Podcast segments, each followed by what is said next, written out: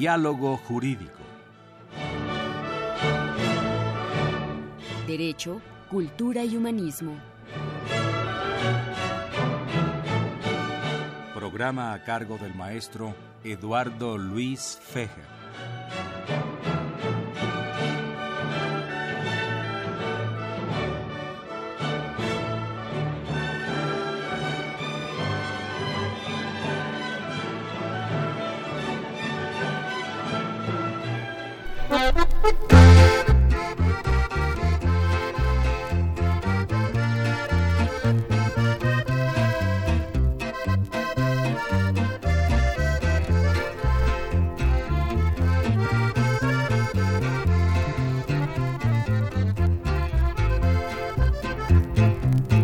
Nuestro México, febrero 23, dejó Carranza pasar a América.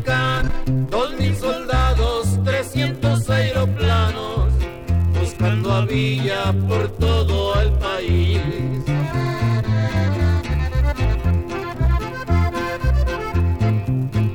Comenzaron a mandar expediciones, los aeroplanos comenzaron a volar. Por distintas y varias direcciones, buscando a Villa, queriéndolo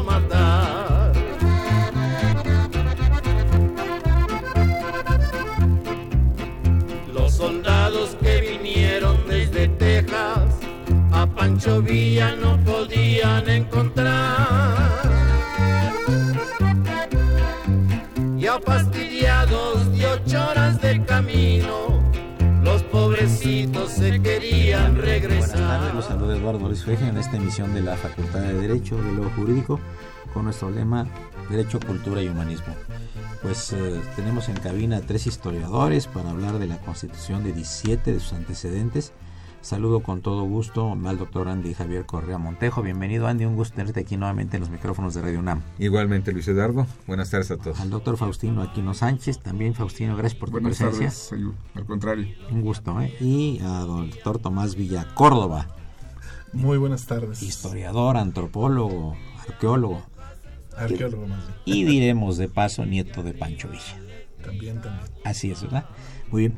Estando antes de entrar al, programa, amigos, eh, platicando un rato, eh, sacó el tema el doctor Faustino Aquino de un famoso telegrama, el famoso telegrama Zimmerman. Yo quisiera que nos diera el contexto y de qué se trató ese telegrama, que fue, pues, una curiosidad histórica muy interesante. Sí, lo que pasa es que mm, desde el inicio de la Primera Guerra Mundial, uno de los principales intereses de Alemania fue que Estados Unidos no fuera a entrar al conflicto, porque iba a desequilibrar la balanza de manera total en favor de los aliados y Estados Unidos entraba a la guerra del lado aliado, del lado del entente. Entonces, este, pues desde el inicio de la guerra esa fue una de las principales preocupaciones del mando militar alemán. Conforme se va desarrollando la guerra y se empata mucho durante dos años, la guerra estuvo este, sin, sin una decisión clara a favor de cualquier bando. Este, a los alemanes se les ocurrió que una solución podía ser este, declarar la guerra submarina sin restricciones para acabar con los suministros de armas, de alimentos que Estados Unidos, a pesar de ser neutral, le estaba mandando a Inglaterra. Entonces, este, este tipo de guerra ya desde 1915 Alemania lo había eh, comenzado a implementar, pero de manera ineficiente porque solo contaba con 25 submarinos, algo así. ¿no? Este, y sí hundió algunos buques estadounidenses, a pesar de lo cual Woodrow Wilson, que es el presidente estadounidense, que era pacifista, que quería mantener a Estados Unidos al margen de la guerra, a pesar de que le estaba surtiendo de, de aprovisionamientos a Inglaterra, este no, no declaraba la guerra por su postura pacifista, ¿no? Y porque realmente el daño que los submarinos alemanes le estaban haciendo a los buques mercantes estadounidenses pues era muy muy mínimo no pero este para fines de 16 principios de 7 Alemania ya tenía 200 submarinos listos para la guerra submarina total y este Alemania mm, tuvo que sopesar. Si declaramos la guerra submarina total, Estados Unidos seguro entra del lado de Inglaterra. Pero si ahorcamos a Inglaterra, impidiendo los suministros, pues podemos ganar la guerra antes de que la intervención estadounidense llegue a ser efectiva. Entonces los alemanes apuestan a esto, a que con la guerra submarina podían doblegar a Inglaterra antes de que Estados Unidos pudiera mandar suficientes tropas para derrotar a Alemania. Entonces, este, también otra estrategia era abrirle otro frente a Estados Unidos por el sur, haciendo que México provocara a Estados Unidos y distrajera también al gigante americano del esfuerzo bélico en Europa. ¿no? ¿Cómo, ¿Cómo lo iban a distraer? Pues haciendo que Venustiano Carranza le declara la guerra a los estadounidenses. Entonces, cuando este, los alemanes deciden declarar la guerra submarina, también le mandan a, Venustiano Carranza un telegrama llamado Telegrama Zimmermann, porque está firmado por el ministro de Relaciones Exteriores alemán, este Zimmermann. ¿Quién era el, el, que encabezaba Alemania en aquel momento? Bueno, el Kaiser, Guillermo. Kaiser Guillermo, segundo. Sí, este, y su ministro era, se apellidaba, su ministro o su canciller era este, Zimmermann, ¿no? Este, y bueno, el telegrama, si me permites leerlo, eh, decía lo siguiente. Ese telegrama se lo mandaron los alemanes a Carranza. Ajá. Okay. Sí. Decía, nos promo eh, este um, telegrama se lo mandan primero al este desde la embajada estadounidense en Berlín se lo mandan al embajador alemán en Washington. Pero tuvo que pasar por este lo mandan por cable submarino y ahí es cuando los británicos, el este el servicio de inteligencia británico, bueno, el servicio de inteligencia naval, para ser más preciso, lo intercepta y ahí es cuando se va a destapar, este, se va a dar a conocer al mundo, ¿no? Pero dice el telegrama, nos proponemos comenzar el primero de febrero la guerra submarina sin restricciones, ¿no? Esta estrategia de ahorcar a Inglaterra, ¿no? ¿De qué año estamos hablando?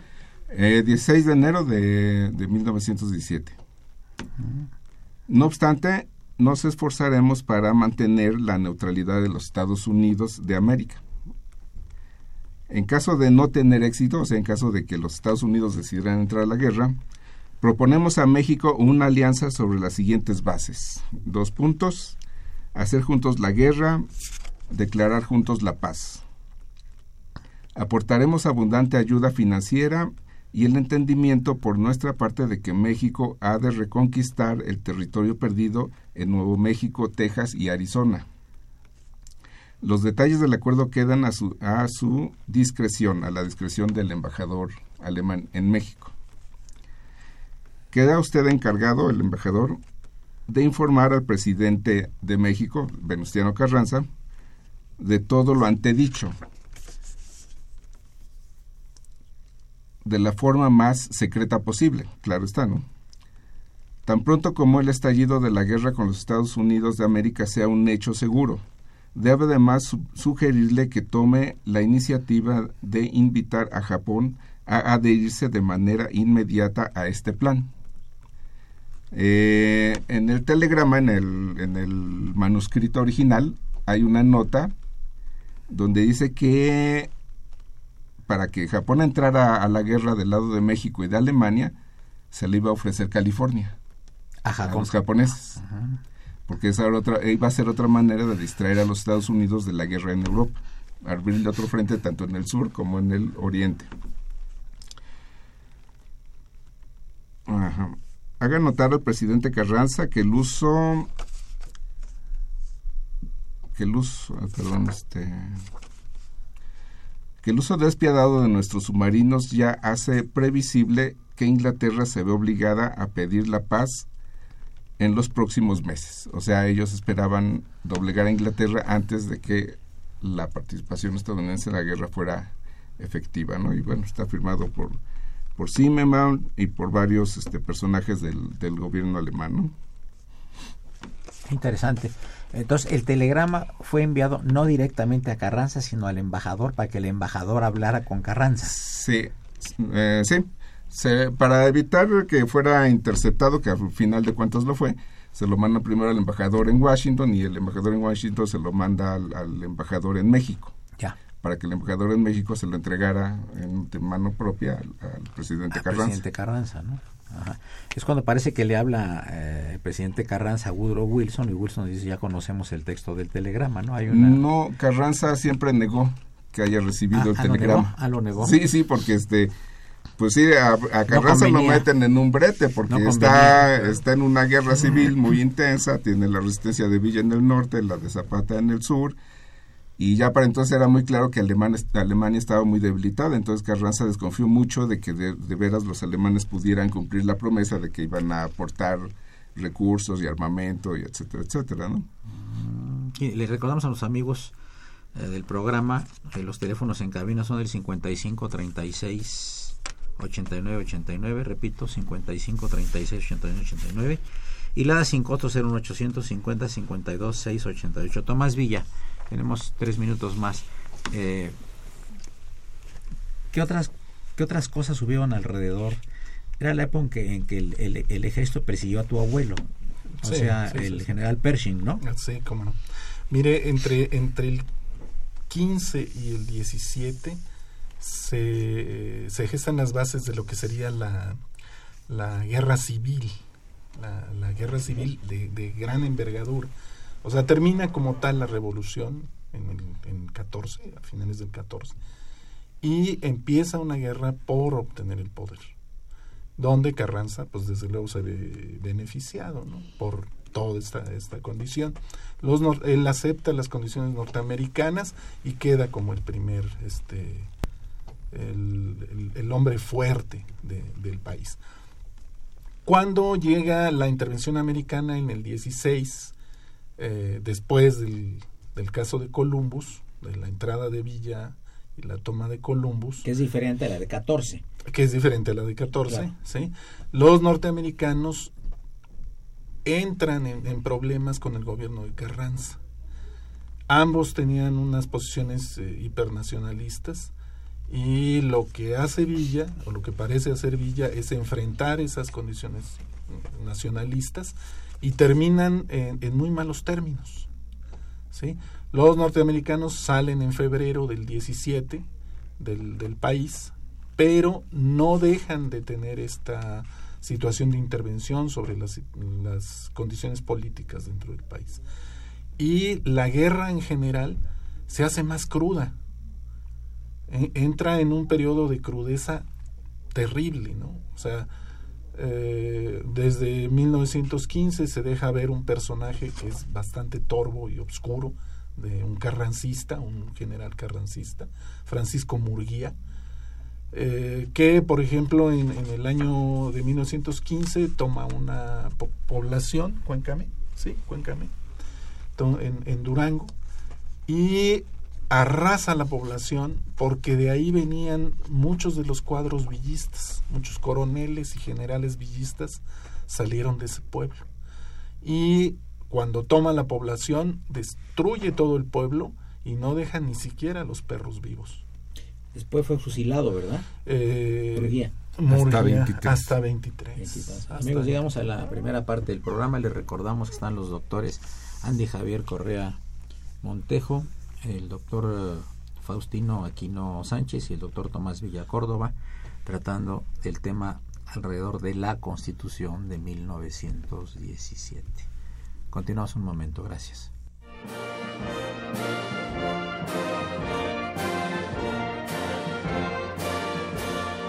Su opinión es importante. Comuníquese. Nuestro número 5536 8989. Del interior de la República 01800 5052 688.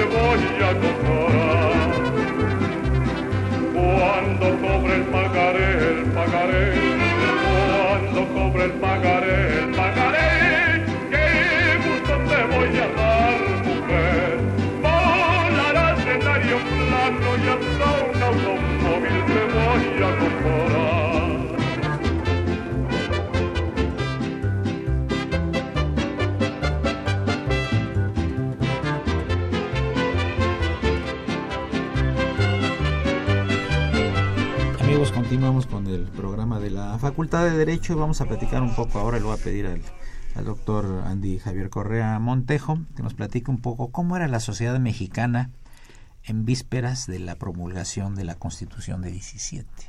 Bien. ¿Cómo estaba estratificada la población? Sí, había obviamente en esta época un, vamos a llamarlo así, un, un recuerdo todavía del porfirismo, aunque los cuadros fundamentales del porfirismo ya estaban desarticulados. A partir de la de- del triunfo de la revolución constitucionalista en 14, los grandes personajes, aquellos que tenían la tremenda influencia en la sociedad, pues ya se van, son menos, ¿no?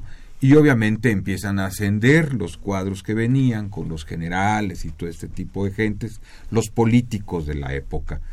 Eh, es un país que sería incierto decir eh, de, entre 14 y 15 millones de habitantes no podemos no podemos ser, este puntualizar cuánto es no hay datos no la sociedad eh, de la Ciudad de México estaba integrada obviamente por gente que había migrado de las diferentes partes de la República para un lugar entre comillas un poco más seguro, aunque la ciudad fue muy insegura en el 13 cuando la escena trágica y en el 15 con la constante entrada y salida de las diferentes facciones, ¿no?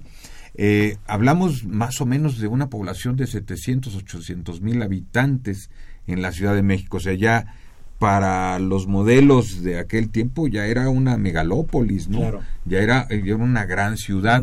Se- tenían quizá los mismos entretenimientos. Y aquí una de las citas muy especiales de todo esto, les gustó mucho una zarzuela mexicana estrenada en el año de 1904 que se llamó Chinchunchan. Todavía en 1915, 16, 17 estaba en cartelera, pero ahora los que asistían precisamente a ver el Chinchunchan era la gente que venía ascendiendo Los eh, sí, en, en- en- en las clases sociales, ¿no? Eh, era una ciudad de México que ya se interesaba por, por el deporte, ¿no? Hay por ahí algunos partidos de fútbol que se anuncian. Sí era una sociedad de México que tenía, con algunos intelectuales del momento, eventos de carácter cultural, sí había conferencias, sí había música, sí había toda una propuesta cultural de este ascenso del... Y las de- grandes de compañías españolas que venían con la zarzuela también, ¿verdad? Sí, seguían viniendo, seguían viniendo, hacían su escala, sus viajes en Cuba y, y, y venían después todavía aquí No a la Ciudad de obstante, México. cómo estaban las cosas aquí, Sí, ¿verdad? Había, había pago en oro, Sí, había claro. pago en oro y venían. Entonces, la gente no está tan, tan mortificada quizá ya por la seguridad, aunque sabemos que todavía esta época eh, las guerrillas zapatistas cortaban el agua en Xochimilco, en Joco, inclusive a la víspera de, de la promulgación de la Constitución toma Cuernavaca nuevamente el zapatismo, ¿no? Después de una corretiza que les ponen 30 mil soldados que conformaban el ejército de Oriente eh, dirigido por Pablo González. Pero el zapatismo en, en su labor, en, en esto de ir agrupándose en guerrillas, sigue fastidiando la Ciudad de México. Hay un detalle en esta época también muy, muy curioso, un poquito antes de la víspera de esta promulgación de la Constitución, estamos hablando de enero de 17, llega un cable de Europa en que se decía que se volvía a casar doña Carmen Romero Rubio de Díaz, viuda de Díaz, que iba a volver a contraer Era viuda de 1915. en 1900 sí, en desde 15, 1915, París. sí, en, en julio de 15. ¿No era cierto? No, no, pero, pero ya está todo este ambiente de que hay también nosotros y le arman los chismes, o sea, era esa sociedad que, que buscaba elementos, ¿no? Inclusive algunos para desviar la situación real. Había movimiento obrero y había un movimiento obrero fuerte, ¿no? Había también este, muchos problemas, como decimos, de que la ciudad, en ese sentido, alrededor de la ciudad había grupos zapatistas considerables, ¿no? Y obviamente eh, no, no se la llevan de gratis la promulgación a Querétaro, no, no de gratis se va a, a Querétaro el constituyente, ¿no? Este, hay además en la Ciudad de México em, algunas de las cosas, al- algunos de los rasgos que, que empiezan a manifestarse ya, ¿no? De lo que era un sistema de gobierno, ¿no? Eh, las predaciones que hicieron en diferentes partes de, de los estados de Puebla y de Morelos, por ejemplo, eh, que llegaban y desarticulaban la- los ingenios azucareros, tú encontrabas las máquinas aquí en la Ciudad de México vendiéndose, las que Como tenían fierro útil, viejo. como fierro viejo, ¿no? Y es cuando la, la gente empieza a hablar de ¿qué, qué, qué pasó con esto? ¿De dónde la traen? Pues se las carrancearon. Claro. Entonces ya estás hablando de uno de los rasgos, ¿no? De, Por cierto, hay, típico hay- ya. hay un- hay una anécdota muy simpática de cuando venían las compañías de zarzuelas a México. eh, llegó una famosa, pues no sé si era, era la gatita Blanca, María Conesa, sí. Conesa, ¿no? Este, eh, y vino también un, un, un cantante italiano que se llamaba Tita Rufo. Entonces un general de la revolución le mandó unos regalos a Tita Rufo pensando que era mujer. Y cuando fue a presentarse, pues se llevó la sorpresa de que Tita es nombre de hombre allá en Italia, En ¿no? Italia, sí. Es otra cosa. Ah, sí, siempre filtraban, ¿no? Los, Sí, los sí, generalotes sí. Con, con las tiples, ¿no? les gusta. Así que hay una llamada de don Jorge Morán Guzmán de la Gustavo Madero que dice, ¿qué nos pueden comentar con claridad sobre los tratados de Bucareli? Bucareli, es son- el son pos- 23. son 23, posteriores, son tiempos de 24. Obregón, ¿no? Sí, Son- ya. Sí, ya de tipo de... Sí, sí, sí. Sí, Aunque el, el antecedente claro de los de los este, tratados de Bucareli se da en 1915 cuando los norteamericanos intentan negociar por separado con Villa y, y la convención por lo tanto y con Carranza. Parece que de ahí salen la, algunas de las posturas que vienen en el en los tratados de Bucareli. Inclusive por ahí, perdón, hay, hay una tesis que se maneja mucho que parte de, o en una de las cláusulas no escritas de los tratados de Bucareli estaba, eh, estaba supeditados a que se asesinara al general Francisco Villa, ¿no? Sí. No, y, y esta cuestión de que no podíamos producir eh, automóviles, aviones, Aviones. este que la educación en México tenía que tener tales límites, etcétera, ¿no? Limitar el desarrollo El- país. limitar el desarrollo, Con pues, claridad, no se, con claridad no creo que No no, se puede llamando, afirmar nada, porque incluso llamando- hay- se niega ¿no? la existencia misma. Está llamando un radio escucha Jaime Chávez que fue a la tesorería del DEF y que los impuestos están por los al, por los suel, por los cielos, Como decía. que el predial está exagerado, etcétera, y que le dijo un funcionario que viniera aquí a explicarlo el programa. ¿Cómo no, señor Chávez? Es bienvenido el funcionario cuando guste aquí para platicar sobre la sobre estos impuestos. Muchas gracias. Actualidad. Y eh, bien, eh, y la sociedad mexicana, pues digo, eh, digamos, con sus precauciones, pero seguía divirtiéndose. Sí, claro. Bueno, este, en diferentes lugares del país sucedían cosas totalmente diferentes, ¿no? Ya en el 17 tenemos todas las matanzas de zapatistas por, por parte del, del, del señor general Francisco Murguía. Murgui- no, no, No, por en- Pablo en- González. Pablo González, Pablo en, en el sur, y, En el pero sur. arriba en el norte. Y en el Murguía. norte Francisco Murguía haciendo de las suyas, ¿no? O sea, Mil- la, 1915 la había política, sido el año del hambre. ¿no? Claro, Sí. por el tipo de políticas que, que, se estabil- que se estabilizaron en el interior. O sea, hubo lugares en el país, en Chihuahua, por ejemplo, en donde los pueblos fueron cercados con alambres de púas y se tenía que tener un salvoconducto, un salvoconducto para poder entrar o salir del pueblo. En Chihuahua. En Chihuahua. Era, era una de las técnicas de los norteamericanos de los norte- aislamiento. tomadas sí, de claro. los- Y, y también imprimían sus billetes, ¿no? Este, bueno, Hay un banco de Chihuahua, ¿no? En- en- eso sí se, se llegó a imprimir el billete, el- los billetes de villistas desde el 15, desde el 14, 13, 14. Pero esos billetes dejaron de circular. Y el, el propio gobernador militar de Chihuahua eh, se encargaba de, de encarecer los productos básicos en, en un ambiente donde el hambruna atacaba a toda la población. Porque él tenía sus propios negocios en la introducción de alimentos. Nos habla Harriet Jones de Lanzures y nos pregunta, nos saluda primero, saluda al panel. Gracias, igualmente. Muchas ¿De gracias. dónde estaba Emiliano Zapata? ¿Dónde estaba Emiliano Zapata en 1917? Bueno, Pues, Eh, sí, el, el zapatismo fundamentalmente seguía teniendo su cuartel en los estados de Puebla y en el estado de Morelos, ¿no? En el estado de Puebla, Morelos.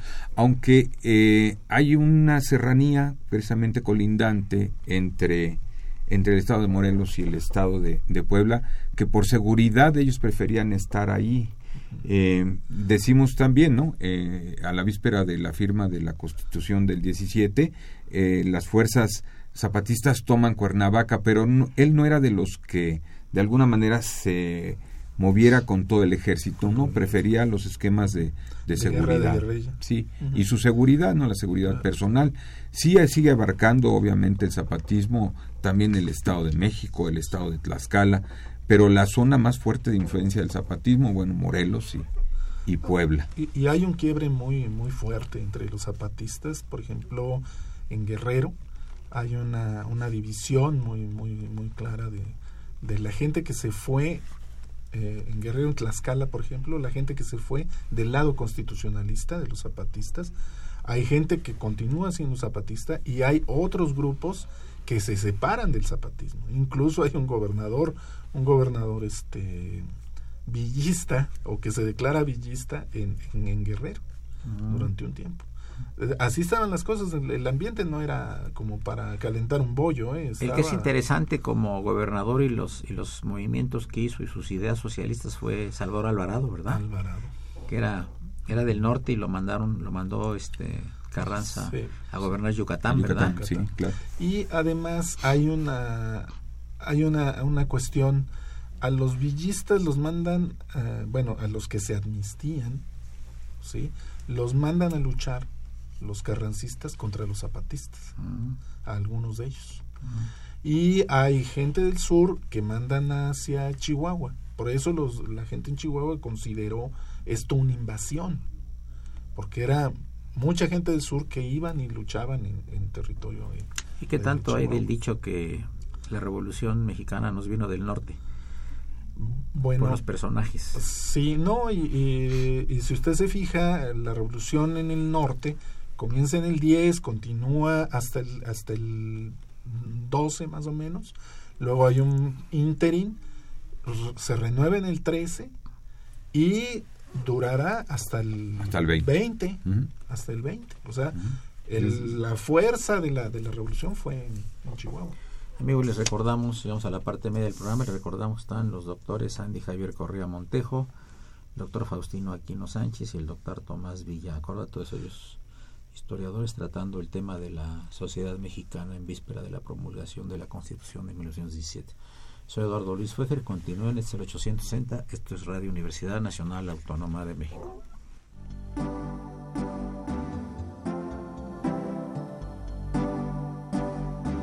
Está usted escuchando Diálogo Jurídico, Derecho, Cultura y Humanismo.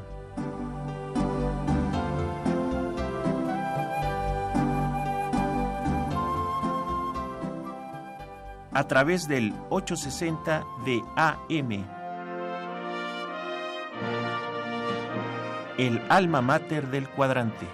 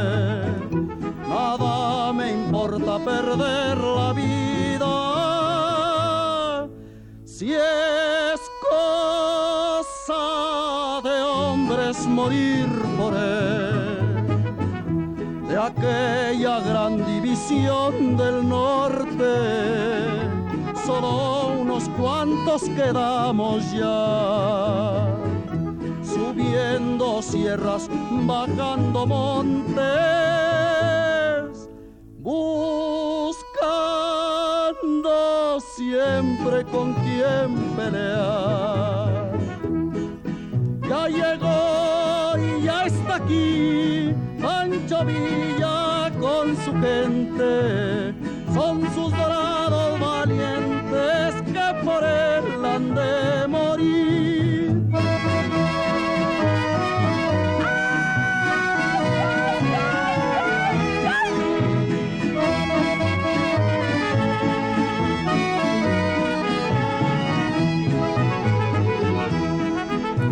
Pues eh, no lo creen ustedes amigos, pero aquí platicando con Tomás Villa Córdoba, el nieto de, Pancho Villa, nos está recordando que su abuelo también fue actor de cine. Platícanos cómo Pancho Villa fue actor de cine. Bueno, eh, él buscaba obtener recursos para, para mantener a la, a la División del Norte. Y uno de, una de las oportunidades que se le plantearon fue la de que los estudios Universal. Mutual Films. La- los Mutual, Mutual. Films. Sí, eh, ellos le, le pagaron por filmar algunas de las batallas. Sus detractores dicen que, por lo tanto, él pidió que las batallas se hicieran de día y pues había más muertos de día que de noche, ¿no? Pero no, no es tan cierto el, dicho, ¿no? Eh, muchas de las batallas eh, en aquel entonces se estaba desarrollando la campaña para tomar Torreón, la primera toma de Torreón, y mucho de la guerra en, en Torreón fue este nocturna, no fue, no fue diurna. El dinero que le pagaron, ¿cuánto fue, Andy? Más o menos 10 mil dólares en oro, si no mal recuerdo, sí. Y vituallas, Vituallas para, para todo el ejército, uniformes, cosas pertrechos. A cambio de Sí. aparecer en la película. Acabo de aparecer en la película. De hecho, la película se estrenó en Estados Unidos con la, la historia de la vida de Villa, etcétera. Sí, Y luego la desaparecieron sí. porque pues era personaje no grato para los norteamericanos por un par de años después. Claro. Y la película sigue desaparecida. Algunas de las fotos de los eh, fotogramas este, de la película han salido por ahí Sí. y algunos son muy conocidos. ¿eh? Sí. Está en su caballo, ¿no? En Así donde como- está sí, sí, claro. haciendo una Sí, Andy. Sí, El, el, el, el artista que le hace del general Villa es Ralph Walsh. Walsh. Fue actor y después fue director de cine. Fue de los que inició a, a John Wayne ¿no? John en las Wayne. cuestiones de las Pero películas. entonces no, no del- apareció tu abuelo en el Sí, filme. sí aparece. Y entonces Sí el aparece. doble en otras cosas. Pero Sí, como, era, como era la vida, era la vida Villa del joven. general Villa. Ah, Villa Joven. Villa Sí. joven. Ah. De hecho, por ahí tengo yo una, una foto de, Sí. de Walsh. De hecho, lo- una, una de las cosas curiosas es que está apareciendo la película en, en Estados Unidos y están invadiendo Veracruz. Estamos invadiendo. hablando de abril del año de 14, 14. mil- 1914. Sí. Faustino, ¿qué otras cosas habían alrededor de la sociedad mexicana en vísperas de la de la, De la Constitución de 17? Constitución de 17, bueno, pues este, la sociedad dividida en bandos, ¿no? Este Chihuahua fue una verdadera, bueno, el estado de Chihuahua fue una verdadera guerra civil ahí entre villistas y antivillistas, este, Sí, sí, sí, pues sí. no, no sé qué más se pueda este, No, añadir a lo, a lo ya dicho. No, pues este, el, el- el problema es que eh, en una guerra civil ya no se tenían las- los miramientos que se habían tenido en, en la revolución como tal, o sea, hasta 1915 más o menos. O sea, los fusilamientos eh, eran al por mayor, o sea, cualquier contrario que llegara era fusilado inmediatamente. A- al, al propio Murguía le, le- pusieron de, de apodo Pancho Reatas, porque decía que los villistas no valían ni, la, ni una bala para matarlos. Entonces dejaba a los pueblos con, con colgados para todos lados, ¿no? Y este, pues eran unas matanzas impresionantes de, de gente. Villa le, le, manda una carta a, a Murguía eh, utilizando un periódico norteamericano. eh, le manda una, una carta en donde le dice su, su- sus actividades no han sido muy buenas, señor, señor gobernador, señor general. Y le hace una contabilidad en, en cinco o seis meses de más de 4.500 muertos que le había hecho Villa a sus fuerzas. O sea, 4.500 muertos, oiga, pues un montón de gente. ¿sí? Mientras que por el, por el otro lado, Murguía, eh, pues era, tenía problemas psicológicos, eso no, no, no, no tenía vuelta de hoja, ¿no? Él, él, él era un personaje sumamente corrupto, incluso su propia gente lo consideraba corrupto. Era un, era un tipo que eh, se robaba el haber de las tropas y las tropas carrancistas pues, tenían que robar para comer. ¿sí? Vivían de la tierra como tal.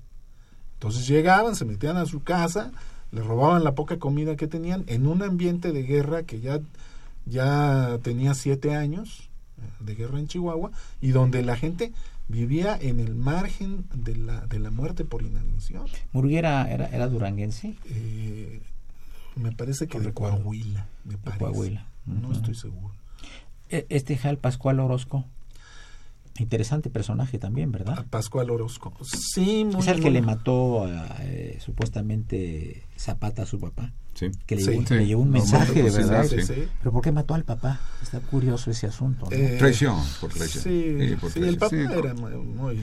No, y como. Orozco se había pasado Sí. al bando, Al de, bando Huerta, de Huerta. Zapata considera que pues, eran era un traidores. Y, y Orozco manda a su papá a negociar con Zapata que se uniera a, Huerta. a Huerta. Y dice, no, pues yo no negocio con traidores, usted señor es un traidor y lo manda a fusilar. manda a fusilar. Sí, porque hay una edición del plan de Ayala en el levantamiento orosquista del 12, ¿no? en el que lo reconoce Zapata. Sí. Lo reconoce Zapata a Pascual Orozco. Porque Y después se cambia y pues, Que muere muy joven Orozco, ¿verdad? Orozco, Decían sí. que tenía ojos como de tigre, ¿verdad? Sí. ¿Es él? Sí. Eh, eh, Orozco eh, fue un personaje muy importante en una, amplia región de Chihuahua, representando los intereses de los campesinos de ese, de ese espacio. Pero después de la victoria de los, de los este, maderistas, Orozco cambia de bando. Y parece ser que el papá tiene que ver en, todo este rollo del, del cambio de bando. Recibe dádivas de, de la gente pudiente de, de Chihuahua y eh, termina en el lado de, de, de de Huerta. Huerta a la hora del levantamiento armado en contra de... Oye, Andy, ¿y cómo observaba en los Estados Unidos la Revolución Mexicana? Lo que pasa es que siempre la, la- la vieron buscando quién le iba a, a ellos a redituar el, el- el A mayor garantizar interés, ¿no? intereses. Sí, sobre todo la parte petrolera, la parte minera y, como no, en la parte de Chihuahua, la parte de la carne, el ganado y algunos otros recursos, ¿no? Pero fundamentalmente la parte petrolera y minera, ¿no? E- Era ese balance era... Que les garantizara a ellos que les. Y bueno, y estamos hablando de este periodo, es tal el- el- la penetración que tienen los norteamericanos que hay una zona que está fuera de control, que es precisamente donde estaba el petróleo. Claro. Sí. Y, Veracruz, y- y tenía su propio ejército, ¿no? Tenía su propio ejército, las compañías petroleras, Sí. y las protegían generales Con, y mexicanos. con ¿no? impunidad actuaba. Y con impunidad, sí. Y Sí. Woodrow Wilson con el prurito de que los- una nación civilizada como Estados Unidos tenía el deber de educar a una incivilizada como México. Como sus vecinos del sur. Sí, Que entonces- que eran unos bárbaros que estaban matando porque no eran capaces de gobernarse a sí mismos, que era que es el prurito extranjero siempre con respecto a México, ¿no? Y de ahí viene una de las frases más interesantes de, de su secretario de Estado, el secretario de Relaciones Exteriores americano, de Lansing, ¿no? Es esta época en que se genera aquella idea, dice, mire, a los países del sur no los vamos a- a- a- a Controlar. agarrar, controlar con las armas. Manden, que nos traigan a sus hijos. Aquí los educamos y los regresamos. Para que gobiernen de acuerdo Para con... que gobiernes de acuerdo a lo los que principios Sí. estadounidenses. es Lansing. Cosa que ocurrió, ¿verdad? Sí. Sigue ocurriendo y sigue Sigue ocurriendo. ocurriendo. Harvard se encargó de Ahora, eso. ahora también hay, hay, hay que entender que los gobiernos norteamericanos no actuaron con una sola línea, sino que los intereses de el, gobierno en turno ¿sí? eran los que mandaban en las acciones con- contra México. Sí, y, y hay un detalle aquí también muy importante, que, que si bien en este caso se habla de un puritano, un gobierno puritano, el de Wilson, todo el equipo militar, todo el equipo militar que traía era el que había estado en la guerra contra España en el 98, que habían hecho un desmán en Filipinas, que después lo hicieron en Haití, en Dominicana, en México, o sea, era gente súper eh, metida en que la mejor solución es exterminarlo. Oye, Tomás, ¿qué hay de que el general Patton, general Patton y luego Eisenhower estuvieron en la, en la expedición En la punitiva de sí. Pershing contra, contra tu abuelo Pancho Villa? Sí, ambos estuvieron, estuvieron ahí. Pero Patton como- y Eisenhower, Patton y ¿verdad? Eisenhower, sí. Cuando Sí, eran sí, jóvenes sí, cuando cadetes, eran ¿no? jóvenes. Hay por ahí una foto en donde malamente se dice que, que está Patton en el paso con este Pershing. Sí. Pero no, no es ese, Patton no es ese. Es- ese es el Sí. papá de Michael Collins, aquel astronauta. Se ¿Ah, parece sí? mucho, sí, es un, es un soldado alto con su sombrero, sombrero. parece al lado, casi en, en la esquina derecha de la, de la foto, pero es el hijo de Michael Collins. No es George Patton, No es Patton. pero Patton sí estuvo aquí. Sí estuvo. Y, sí y estuvo MacArthur también estuvo en México, nada más que en el 14, en Veracruz. Ah, En Veracruz, sí. Grandes generales, ¿no? Sí. sí. Ahora también hay un detalle muy interesante, el, el capitán del barco que condujo a Francia a, a Porfirio Díaz, ¿no? Canaris, sí. Canaris, que luego fue el jefe de la armada nazi, ¿verdad? Sí, sí, sí. Él, él rindió, este, él rindió a Alemania, ¿no? En la Segunda Guerra en la Mundial. segunda. Sí, lo, lo mataron por eso. Sí, sí, sí, sí, sí. Era, era, era antinazi, ¿eh? ¿no? Siendo jefe de la armada nazi, Ujú, era, sí. era antihitleriano más bien, ¿no? Wow. Interesante cosa. Sí, no. Sí, eso habla de la importancia que tenía México desde el punto de vista geopolítico, Sí. ¿no? que sigue Estratégico teniendo, y ¿no? todo, ¿verdad? Claro.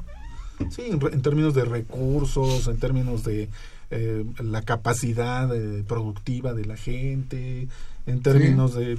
Hitler siempre tuvo en la mira México Sí. como, un- como la gran fuente de materias primas. Que uno de sus objetivos cuando ganara la guerra, según él, iba a ser, uno de sus primeros objetivos iba a ser el apoderarse de México. Sí. Sí. Y hay, hay- una anécdota de, de una villista con, con Hitler, Ah, sí. de claro. Nelly Campobello. Sí, la, la señora La, Nelly la, Campobello. sí, la La famosa bailarina, bailarina, los eran dos hermanas, ¿no? Sí. Eh, a ella le toca hacer una gira internacional. Era una de las primeras bailarinas a nivel internacional. Sí, sí, la sí, sí, señora, sí. ¿eh? Y le toca hacer una gira por Europa en los años 30. 37, 30 y... Ya estaba Hitler en el poder. Hace su presentación en Berlín y se le acercan este, gentes del gobierno alemán y le dicen, este, oiga, queremos este, que haga una presentación personal Führer. con el Führer. Y los manda a freír espárragos de la forma más nacional que podemos tener. que ya se imaginará qué tipo de flores le Lo mismo, lo le mismo dijo que hizo. Marlene Dietrich, ¿no? La actriz, Marlene. que también Hitler la quería regresar a Alemania para que fuera el gran símbolo. Dijo, no, yo estoy con los Estados Unidos y este es un país de libertades Ujú. y ustedes es un país de, es, es un país de dictaduras, ¿no? Así es, sí, sí, sí. Pues qué interesante todo esto, ¿no? Ya en unos minutos más vamos a continuar. Les recuerdo, amigos, que se encuentran en cabina el doctor Andy Javier Correa Montejo, el doctor Faustino Aquino Sánchez y el doctor Tomás Villa Córdoba. Estamos comentando, amigos del auditorio, eh, eh, la sociedad mexicana en vísperas de la promulgación de la Constitución de 1917, que por cierto parece que ya no van a ir los senadores y los diputados, ¿verdad? Dicen que van a ahorrar 500 mil pesos en no hacer la ceremonia en Querétaro. 500 mil pesos nada más ¿Eso dijeron? Hoy en la mañana en las noticias por los viajes y todo lo Sí. demás. Ay, bueno. amigos. Pues llegamos a la penúltima parte del programa y continuamos en unos minutos más. Muchas gracias.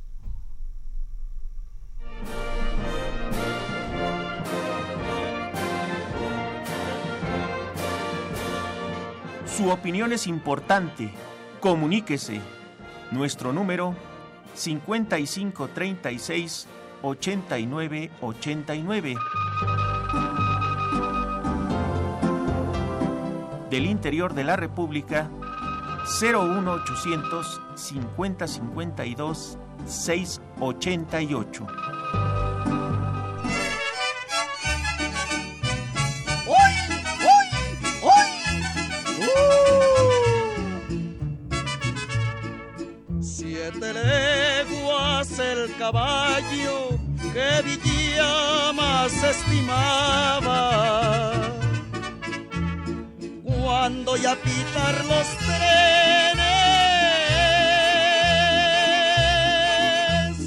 se paraba y relinchaba. Siete leguas el caballo que Villa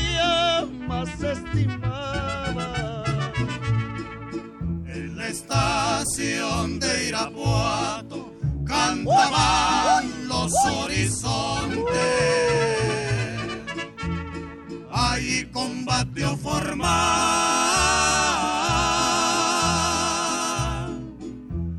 la brigada A Bracamón. ver, Andy Correa, tú decías de cómo iban a querían agarrar a Carranza. Sí, como ¿Quién quería? Bueno, el general Villa. El general tenía la costumbre de que cuando le llegaba la correspondencia, le llegaban las revistas y los periódicos y prácticamente ponía a alguno de sus secretarios a que le leyera. Y conforme iban apareciendo noticias, pues él daba las instrucciones. Entonces hay una revista de aquel tiempo que se llama Mundo Ilustrado, que publicó, que es un poquito después de la promulgación de la Constitución, cuál era la vida cotidiana de Carranza en la Ciudad de México. ¿no? Y dentro de las cosas que hacía era salir y dar un paseo a caballo en la mañana con parte de su, de su Estado Mayor y quizá algún secretario de Estado por los llanos que estaban alrededor de, de, de, del castillo de Chapultepec, ¿no? Y entonces dice, a ver, vuélvame a leer muchachito lo que me está diciendo. Y se la volvieron a leer. Dicen que lo, se, se puso pensativo. Y ahí es donde se le ocurre la marcha de las codornices. ¿no? Es decir, bajar con parte de lo más selecto de su, de su tropa. Uh -huh. Sí, hay que entender que, que, lo que estaba haciendo Villa o lo que siempre intentó era mantener la iniciativa. Quien mantiene la iniciativa en una guerra gana, gana la guerra. Uh -huh. ¿Eh? Porque lo único que hay que hacer es esperar el cambio de marea y luego las, las tienen todas. ¿no? Uh -huh. Entonces Villa siempre intentó esta, esta cuestión de la iniciativa.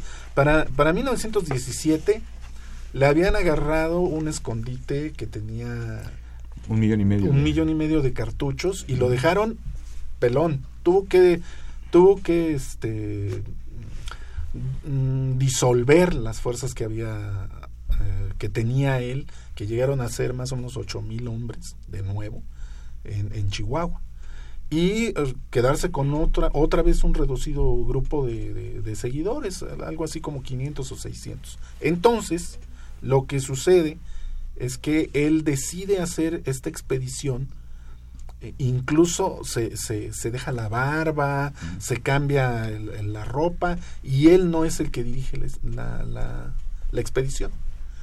Entonces Villa lo que hace es que manda a dos de sus secretarios, a Trillo y a Jaurrieta, a la Ciudad de México. Entonces ellos eh, les dice, hagan que son negociantes de caballos y de mulas y de cosas de esas y consíganme, si, consíganme 50 uniformes de guardabosques de, de Chapultepec.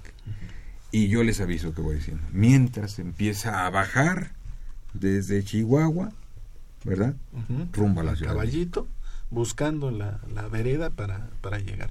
En medio de un territorio hostil, con rodeados completamente por tropas este carrancistas haciéndose pasar por carrancistas. haciéndose pasar y sin guías. y sin guías. Y entonces pues tomaban a alguien de alguna población lo utilizaban de guía durante un rato y como tenía que haber mucha secrecía pues tenían que matarlo al final y se agarraban a otro pobre fulano la idea era pescar a, a la idea era pescar a Carranza en el castillo. en sí. el castillo. Y bajaba a veces eh, Carranza. todos los días era tenía una rutina tenía una rutina.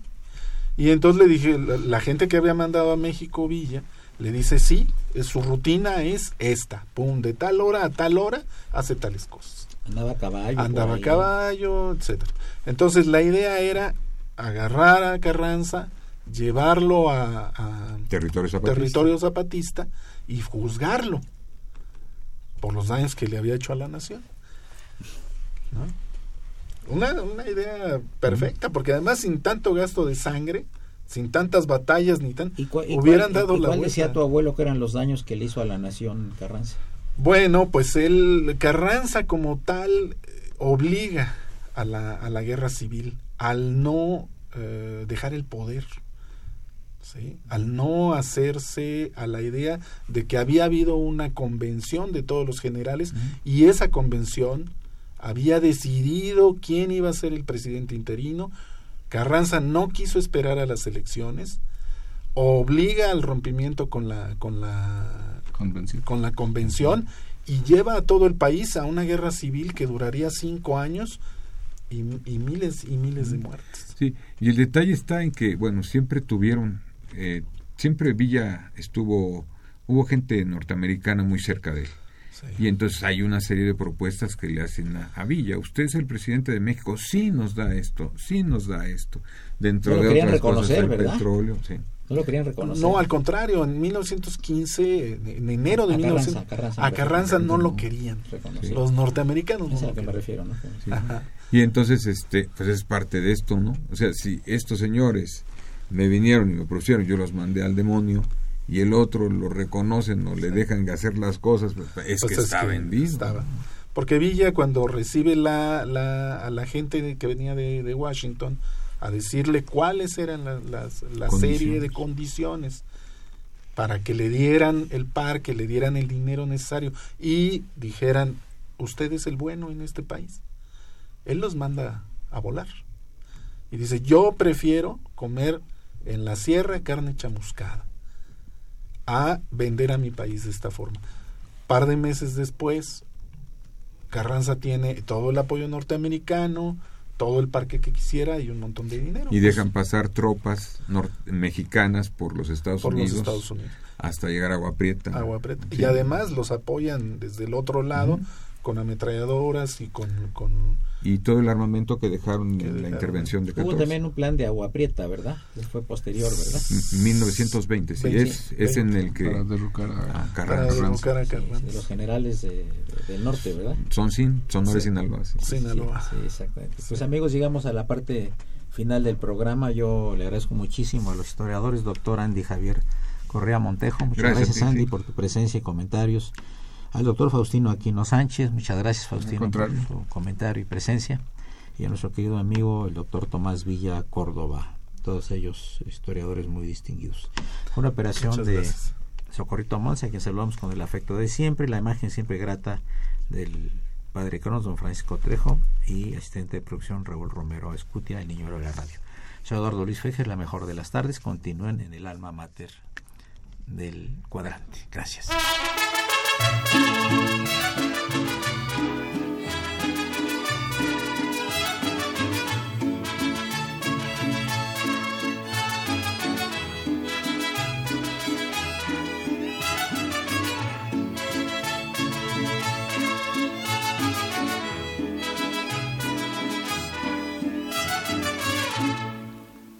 Patria México, febrero 23. Dejó Carranza pasar americanos. Dos mil soldados, doscientos aeroplanos buscando a Villa, queriéndolo matar. Después Carranza les dijo afanoso, si son valientes y lo quieren combatir, concedido, yo les doy el permiso, para que así se enseñen a morir comenzaron a echar expediciones, los aeroplanos comenzaron a volar por distintas y varias direcciones buscando a Villa, queriéndolo matar.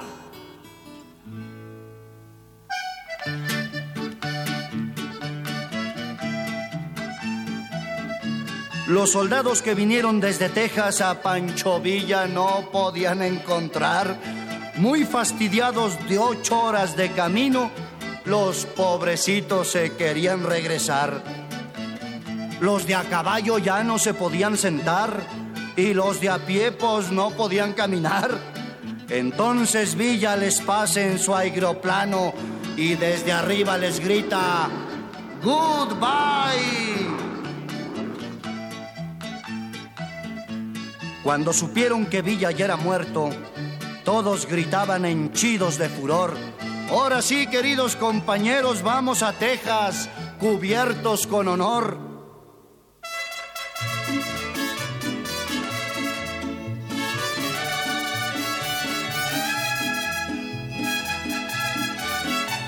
Mas no sabían que Villa estaba vivo y que con él nunca iban a poder. Si querían hacerle una visita, hasta la sierra lo podían ir a ver. Comenzaron a lanzar sus aeroplanos. Entonces Villa, un buen plan les estudió. Se vistió de soldado americano y a sus tropas también las transformó. Mas cuando vieron los gringos las banderas con muchas barras que Villa les pintó, se bajaron con todo y aeroplanos y Pancho Villa prisioneros los tomó. Toda la gente de Chihuahua y Ciudad Juárez, muy asombrada y asustada, se quedó, solo de ver tanto gringo y carrancista que Pancho Villa sin orejas los dejó. ¿Qué pensarán los bolillos tan patones que con cañones nos iban a asustar? ¡Ja, ja! Si ellos tienen aviones de a montones, Aquí tenemos lo mero principal.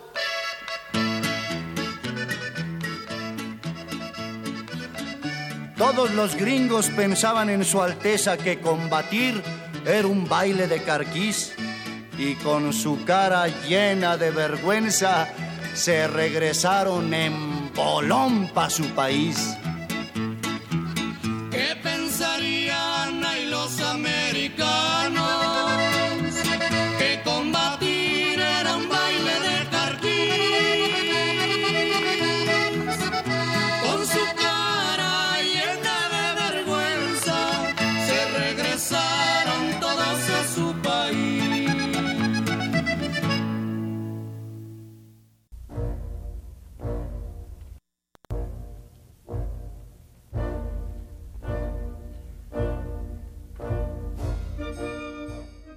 Diálogo Jurídico fue una coproducción de Radio UNAM y la Facultad de Derecho.